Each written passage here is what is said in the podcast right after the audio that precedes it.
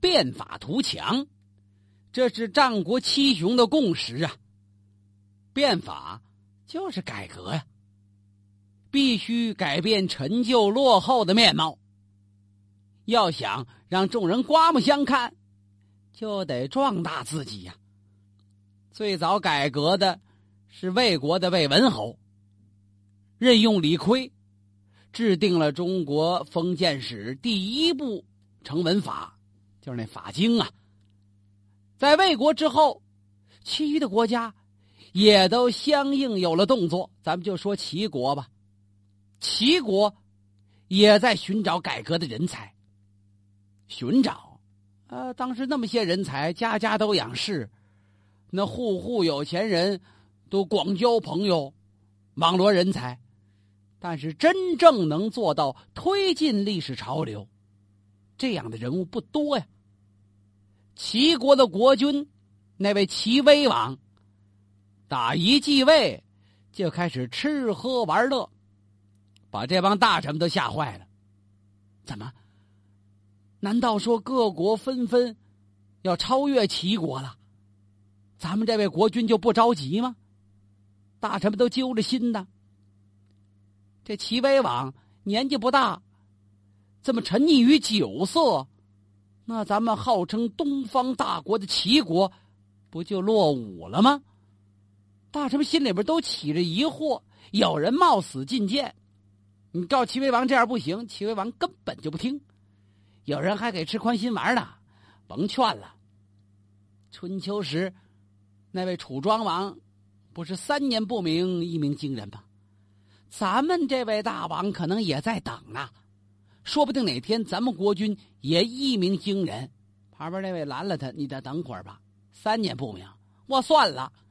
咱们国君已经登基九年了，九年不明，那那大概也叫不出多大动静来了。说什么的都有。这一天，齐威王正在宫中饮酒观赏歌舞表演的时候，有人来报：“哎，回禀大王，有一位邹忌邹先生求见。”嗯，齐威王。想了想，邹忌没听说过这人呢，他是哪国来的呀？呃，就咱们本国人。听说，呃，大王您喜好音乐，所以他来求见。他会什么呀？呃，回禀大王，他知琴。那这是一个乐师哦。齐威王一听这个好，哦，那快快给寡人传来。我就觉得这伴奏不太好呢嘛，让他见见吧。不大会儿的功夫，这个叫邹忌的齐国人就被领入宫中。老远齐威王就看见了，嘿，一看这位乐师啊，这简直就跟一神仙一样。怎么呢？神采奕奕，风度飘然呐，身高在八尺开外，是一个标准的美男子。在那个时代，这个美的标准跟我们今天不尽相同，但有一点，你首先得看着顺溜啊。大高个，宽肩膀，细腰身，哎，穿的很整洁干净。什么色彩啊？穿了一身白，腰里边系着一个黄色的丝绦，很鲜亮。就在他左肋下夹着一只瑶琴，看这人长得。方脸膛，宽额头，剑眉朗目，通关鼻梁，额下五柳长髯。呃，长那么长的胡子，胡须为美呀。你想想，当时有很多人称之为美髯公，美髯公，那胡子是评价美的一个标准之一。那么，这位邹忌邹先生就被人称为美髯公。哦，这个身材，这个气质。这琴让他这么一夹，就好像是从那仙境刚下来的神仙一样。大概刚给神仙们弹完琴，这找我来了吧？这头一印象就让齐威王觉得邹忌是一个难得的人才。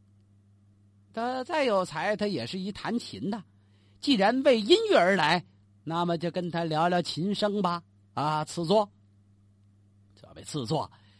就是跪在旁边那席子上，跪坐在自己的腿上。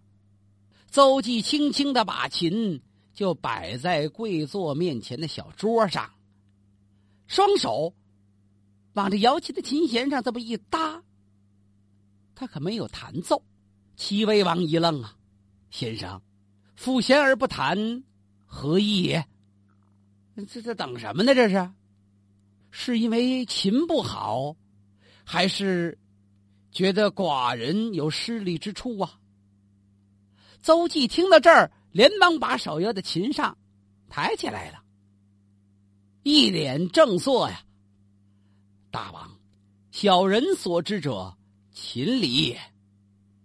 就像这司童之声、乐工之事，小人虽然知道，但是也不足以在大王面前过于张扬，以辱我王之圣听啊！啊，齐王一听，你不用客气。秦礼如何？你说说也无妨啊。那小人斗胆进言了。大王，秦者禁也。禁就是禁止、禁令之禁。何以为禁呢？所谓秦者为禁，是用它禁止淫邪，使归于正。想当年伏羲作琴，琴。长三尺六寸六分，象征着是三百六十六天呐。传说这瑶琴是伏羲氏发明的，那是有尺寸、有规格标准的。那么琴呢，宽六寸，象征六合呀。前宽而后窄，象征着尊卑有序。上圆而下方，是模仿天地之形。琴分五弦。所谓五行，大弦为君，小弦为臣。那么这个琴的声音呢，以缓急为清浊，浊者宽而不迟，这是为君王之道也；清者廉而不乱，是为臣者之道也。那么大贤代表的国君，小贤那个清细就代表作为臣子的廉洁。一贤为公，次贤为商，次为角，次为指，次为羽。公、商、角、徵、羽吗？文王、武王各加一贤，那本来是五根又加了两根。文贤为少公，武贤为少商，以合君臣之恩也。那么瑶琴就有七根弦了。君臣相得，政令和谐，治国，我想也跟这抚琴。如出一辙吧，嘿！邹忌这几句话说的齐威王打心底里边佩服啊！你甭管几根琴弦弹出来的乐声，你得和谐得好听啊。那么君臣治国也得上下齐心，这国家才能昌盛啊！善哉善哉呀！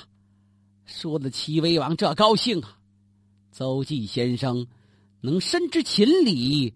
必然精于琴之演奏，何不为我弹奏一曲啊？大王，小人为您演奏一曲不难。我以琴为事，当然钻研于此琴。那么大王以国为事，您是否钻研于国政？能否为小人展示一番？您是何以治国呀？好，这邹忌够大胆的，这玩意儿有互相炫耀的吗？啊！说了，齐威王脸有点红了。邹忌往前又跪爬了半步。今大王辅国而不治，如同小人抚琴而不弹呐。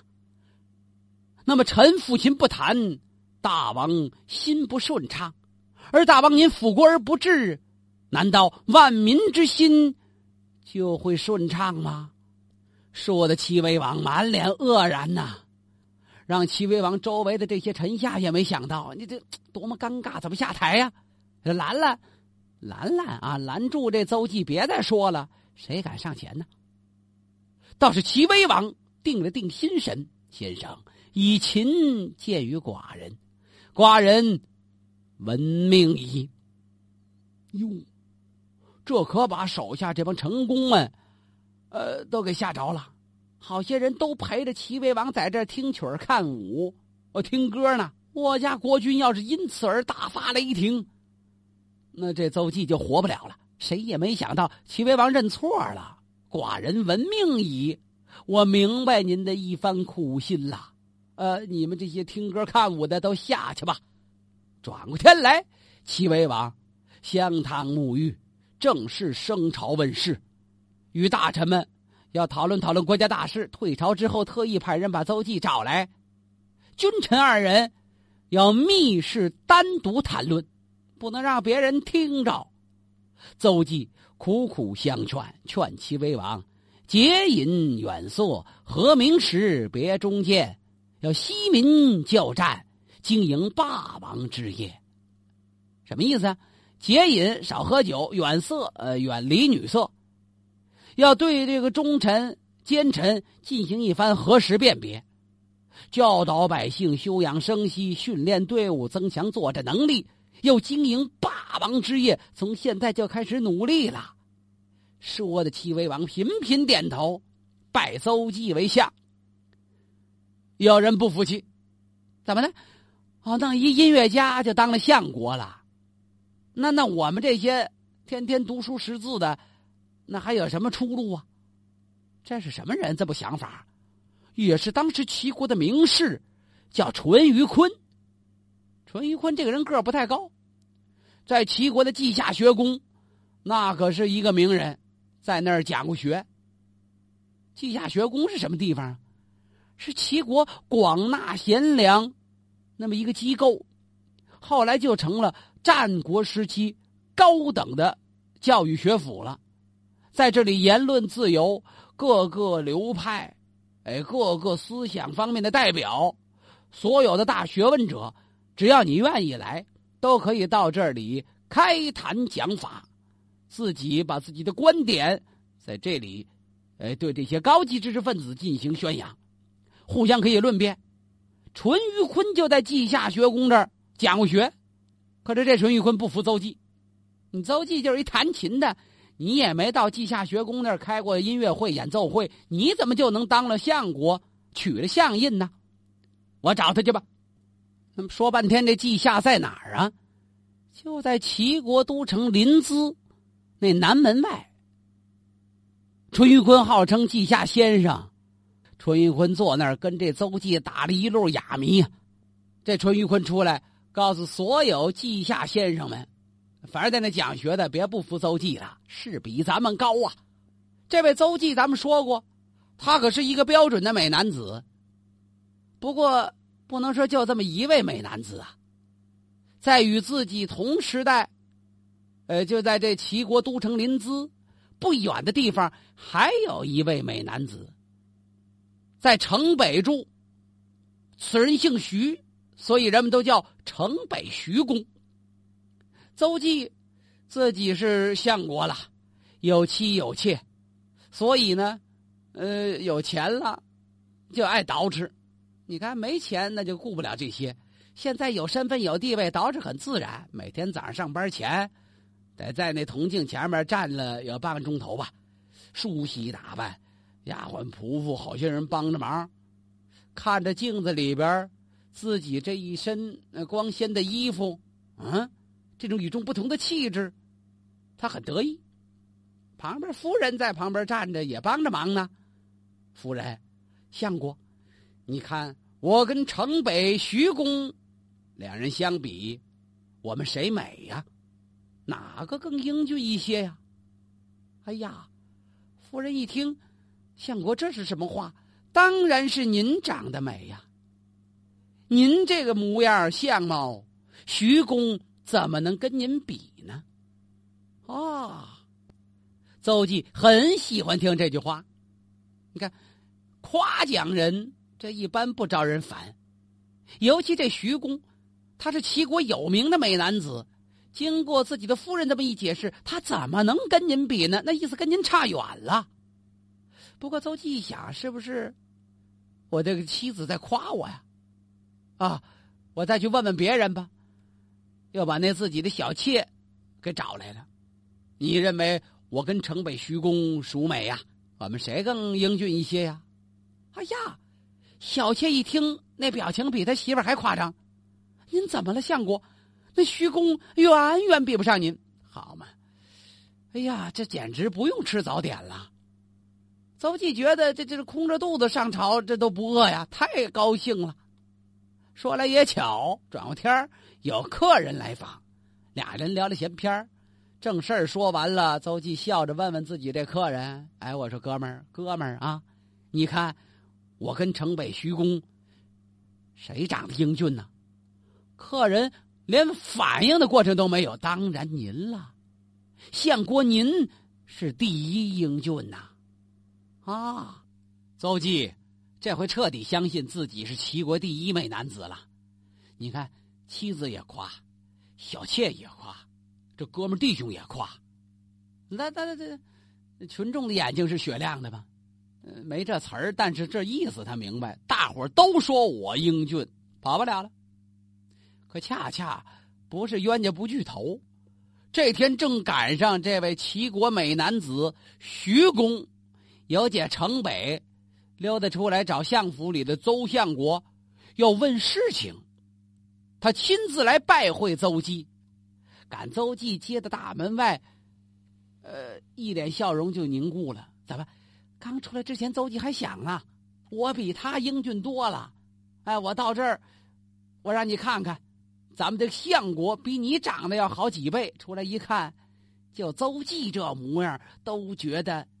有点自惭形愧，自愧不如，怎么？感觉这城北徐公比自己英俊的多呀？个头高，呃，不光是这一方面，气质儒雅也在其中。就光瞅人徐公这胡子比自己就长出二寸来，那胡子长也算美呀，美髯公，美髯公嘛，好些标准呢。看那个眉梢、眼角。哎，五官的轮廓，总而言之，言而总之，也比自己强。呃，聊完了事情之后，很客气的送走了城北徐公。晚上，邹相国自个儿睡不着觉了，他对着镜子反复珍视，看了半天，是比徐公差得远。那怎么大伙都说我美呢？啊！突然间，邹忌明白了。